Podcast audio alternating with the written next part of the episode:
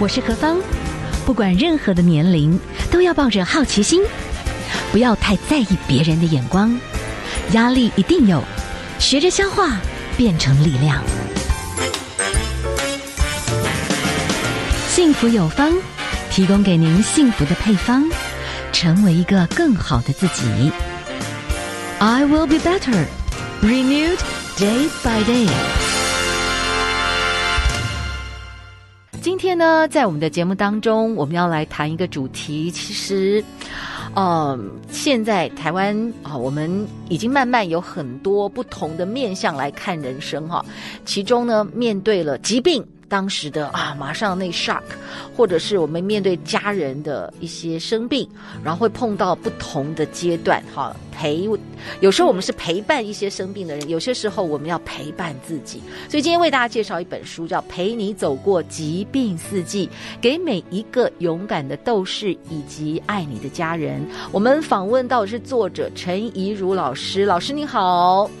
你好，各位听众朋友好，何芳姐好。是您本身呢是呃参与了这个缓和医疗的这个学习，对不对？是英国的，呃，嗯，是格拉。格拉斯哥大学，所以也算是一个非常有经验的所谓的心灵陪伴师，对于缓和医疗有很多的了解。在你的书里面，其实好多的这个面向来谈人生哦，碰到疾病真的会有很多的心路历程哈。好，嗯，您在这本书里面其实有谈到几个重点哈。那当然，我觉得是不是在你在陪伴一些生病或者是说这个重病者的家属，哎？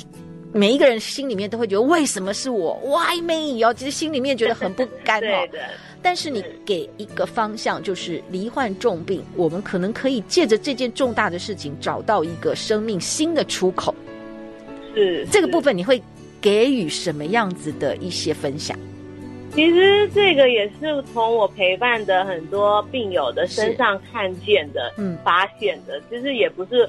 我自己教大家做的，就是基本上他们刚罹患疾病的时候，很多也会去问说啊，为什么是我？为什么发生在这个时间？是。那我的孩子还这么小，可是其实，呃，刚开始一定会很抗拒嘛，或者是很不想要接受这个事实，然后有的人就会辗转去去很多的医院检查，去确定这个诊断是不是真的。那等到慢慢慢慢的。发现好吧，那已经是这样的事实了。以后其实慢慢的，你就会发现有一些病友，他们不再会去问为什么是我，而是真的接受，就想说好吧，那既然发生在我的身上，那接下来我要怎么生活？我要怎么和这个疾病一起去面对我未来的生活？嗯。现在的日子是我想要的吗？嗯，所以我在陪伴乳癌病友的心灵成长团体，我就看到，哎，以前这个哈、哦、中年妇女啊，就为了家庭啊，做一个好媳妇、好妈妈、好妻子的角色，然后忙得团团转。嗯，现在她可以为自己发声了，她就想，哦不，我想要，我知道我本来的生活已经把我搞得生病，还得了癌症了。嗯，所以她就跟她先生说，我每周至少要去爬一次山，为什么？因为我要好好的让我的身体好起来，不然我没办法再照顾你们。她可以开始为自己发声，嗯，然后有的妇女就开始想说，啊、哦，我以前其实很想要学习法文，但是我有了丈夫跟孩子以后，我都不敢说我有任何自己的兴趣。但他们开始生这个病以后，被迫让他的生命暂停，然后重新的去思考，这是我要的生活吗？嗯，所以我发现他们蜕变成一个自己想要成为的样子。不再只是满足社会期待的角色，然后我就看到他们开始变得每一个人是不同的，然后我很欣赏他们长出来的新的样貌。是，嗯，哇，真好。我我的我很小的时候我，十三岁的时候，我我妈妈得了癌症，很严重。是，可是我们家哦完全没有讨论这件事情，可能我们根本就不知道怎么互相安慰哦。好像我们就是如常回到家，就是继续写功课啊，我们也不吵也不闹也不问。然后家里就，其实我不觉得这是一件很健康的事情。在你的书里面，你其实会带领病人跟家属互相的支持，彼此抚慰。你有没有一些什么样的建议？嗯，就是其实我我我常常跟病人跟家属说的是，我在安宁病房，因为我之前最早是在大学毕业，我是做安宁病房的护理。是我最常看见一个让我很舍不得的场景，就是家属在病房的门口哭啊哭，嗯、然后哭完了就是把眼泪收着，然后擦干，然后深呼吸几次，假装没事，然后就进去病房。那这个病房的病人也是，平常家属不在，说哎呀，可能唉声叹气很难过。结果家人在就要故作欢笑，然后好像假装没事。嗯，然后我就想，哎，不是同时在面对一个家里面一个这么重大的困境吗？是，所以我就跟他们说，你们暗自神伤，其实不如抱头痛哭，因为你们盯着彼此的那个力量，其实没有办法支持到彼此。大家都一起在面对这个困境。嗯，所以我就是在每一个疾病的不同的阶段，我都有一个。就是病人跟家属的谈心时间，就是我想要让他们可以一起聊一聊，然后一起手牵着手去面对这个困难。那我相信，即使那个时候找不到出路，或者是依然是在黑暗当中匍匐前进，可是他们是可以感受到那双手的温度跟力量，而不是好像觉得说我不能让家人担心，然后家属也觉得说我不能再让病人担心我。可是相处这么多年的家人。难道不知道彼此都很痛苦吗？其实都知道的，都是看在眼里的。所以我就是一直很期待，在这一本书里面可以有一点点成为病人跟家属的桥梁，让他们可以不用自己强忍着硬顶，然后可以互相扶持在这一条不好走的路上。是在你这本书籍里面哦，其实呢，你有一些的，应该算是一个有一点点。当做一个 model 一个分享哦，你给不同的罹患的重病的朋友们，不同阶段写给自己的信，或者是有的是给那个瞬间知道哈自己得重症那种很大的 shock 的那种。那个状态的人，uh huh, uh huh. 或者是给长期抗病、疲累不已的朋友，或者是自己，就是不同的离病的过程，对会有不同的心路历程。你建议，好像你也可以给自己写信，你也可以给一些朋友、亲人写信。哦、呃，就是其实呃，每一本每一个阶段啦，我都有。写一封信给那个时期的病友，对，然后也有写一封信给那个时期的家属。其实那是因为，其实刚开始这个康健出版社他邀请我写这样的书给病友的时候，其实我刚开始是觉得哇很震惊，想说哇你们想要一本专门可以陪伴病友走的书，然后在他每一个历程有各种心情可以陪着他，我觉得这个点子很棒，可是我觉得好难。那时候的病人可能很累，可能很不舒服，可能很痛，可能根本没有办法读书啊。嗯，所以我就会觉得他们可能已经有太多的专家建议了。嗯，然后很多人教他怎么做，可是他们听了这么多，就算理智知道这是对的，可是他们的情感或是精神可能已经没有心力去做到了。嗯，所以我就觉得，那我如果要写一本书，我希望我的角色比较像是一个。陪你走的朋友，然后这个时候，我愿意听他，我愿意了解他，愿意跟他一起走。我知道他这个时期会碰到的困难，但是我不会硬拉着他前进，或一直跟他说你要加油，你要勇敢，你要坚强。嗯，然后他该觉得休息走不动我，就让他休息，我就可以静静的坐在他旁边。他想要冲的时候，我就让他冲，只是我可能在旁边护着他。嗯，所以我学的写信就是像是一个好朋友。在陪着你走，嗯，所以我我其实更就是期待用这样的角色，所以我才会在每个阶段都写信。那写信的时候的内容，我大部分都是依据我陪伴过的病人跟家属为一个蓝本，所以他会感觉是一个比较具体的人。Okay. 这样好，我们先休息一下哦。我们今天访问到的是陪你走过疾病四季，我们访问的是作者陈怡如老师。好，我们先休息一下，好，待会儿再回来。Transformation 转变你的眼光，Transformation，转变你的态度，Transformation，转变你的电台，FM 一零二点五，TR Radio 幸福电台。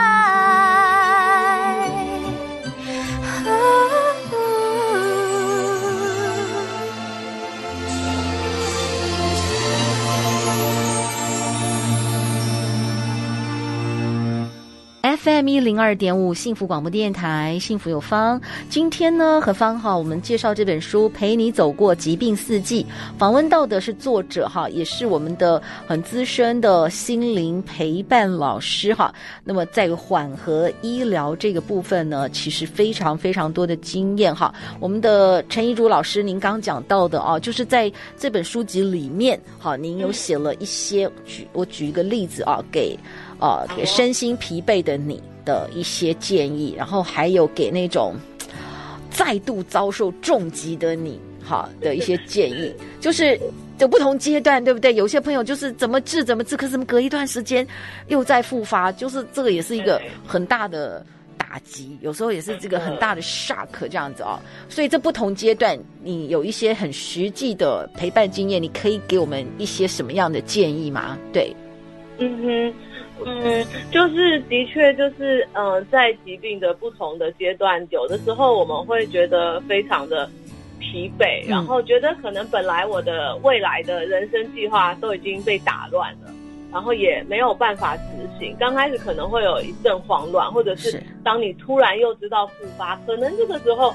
他本来已经哎，癌症的治疗到一段落，准备回到工作，回到职场，然后哎，全部又被打乱啦。嗯，所以刚开始其实他们可能会觉得一一片混乱，我无法规划未来。嗯，但是当他们的人生啊，就是被迫大转弯的时候，就没有办法按照他们本来的剧本走的时候，其实他们会重新的，其实有一点被迫，没错，去看他们人生中到底真正重要的是什么。嗯，然后他们就会去想那。这个时候，如果我我现在这样的事情，那工作赚钱对我来说还是这么重要的吗？嗯，他本来可能没想这么多，他就觉得好，我要养家活口，我就必须要工作赚钱。嗯，但是你可以知道，他工作赚钱有一个部分，他其实是想要让这个家更安稳，对不对？然后，然后其实他更在乎这些家人，所以当他真的生病的时候，他就会去想，哎，其实我反而因为我一直辛苦的工作，花了太多的时间跟我的家人疏离了。但我真正努力赚钱是为了家人呢，他会开始觉得，哎，我需要多一点时间陪我的家人。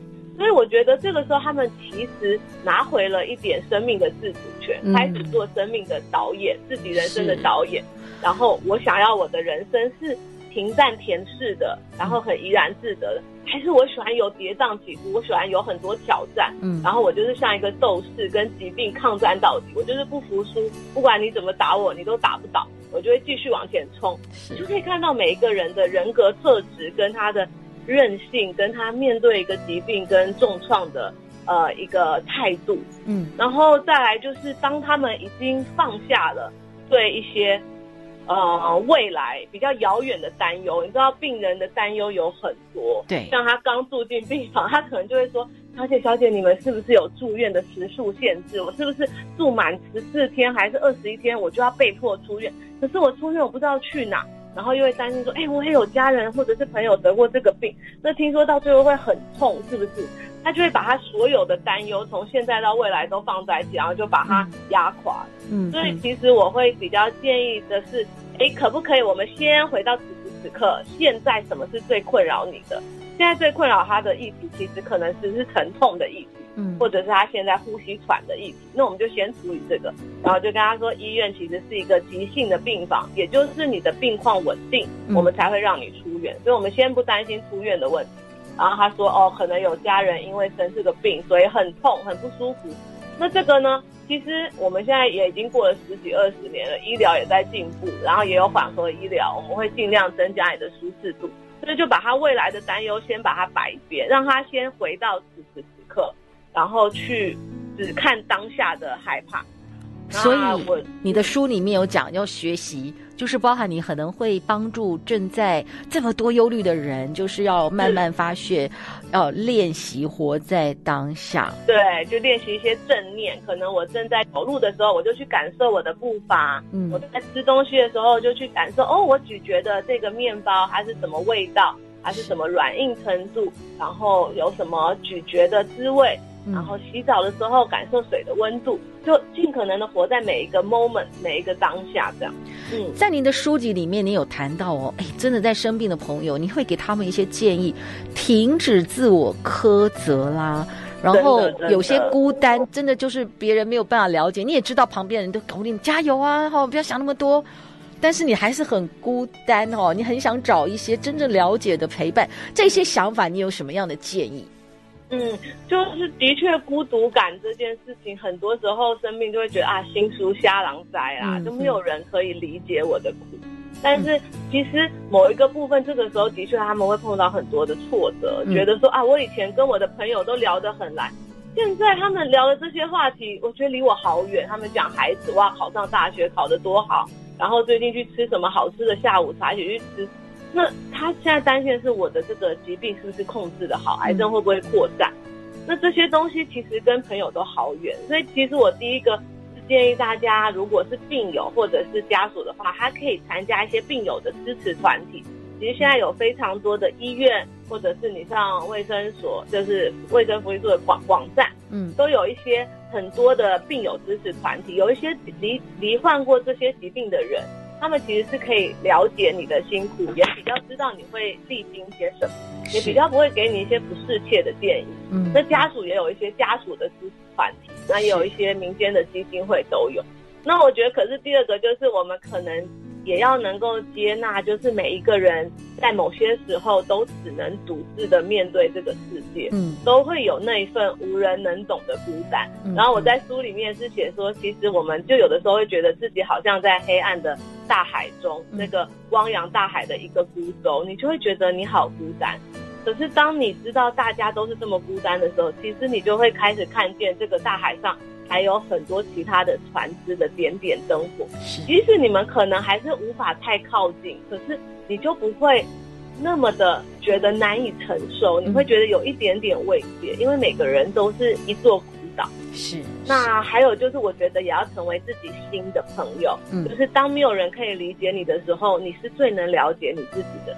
所以我其实里面也有一些。小小的练习，就是你有一个可以写信给自己，写一封情书给自己，嗯，然后跟自己说啊，我知道你这些年来做了多么的努力，很辛苦哦。我的情书只有一个要求，就是你不能再告诉他还有哪边要成长、要学习，然后不能批判他，你就是好好的爱他、呵护他、肯定他。嗯，嗯，那慢慢的，当你可以好好的摸摸你心里面那个受伤的小女孩，跟她说，我知道。不容易，我会陪着你，而不是一直拉着她说，你你就是要成长，你就是要去面对，你不能够停下来。当你不用这样子鞭策她的时候，其实这小女孩她慢慢就会长大，是，是，她慢慢就会生出能量。嗯，但你也要允许她有的时候需要休息。是是，今天我们请到的是陈怡如老师，跟我们介绍她的作品哈，陪你走过四季。那我们希望以后有机会还是继续请老师来跟我们的分享哦。谢谢老师，谢谢。听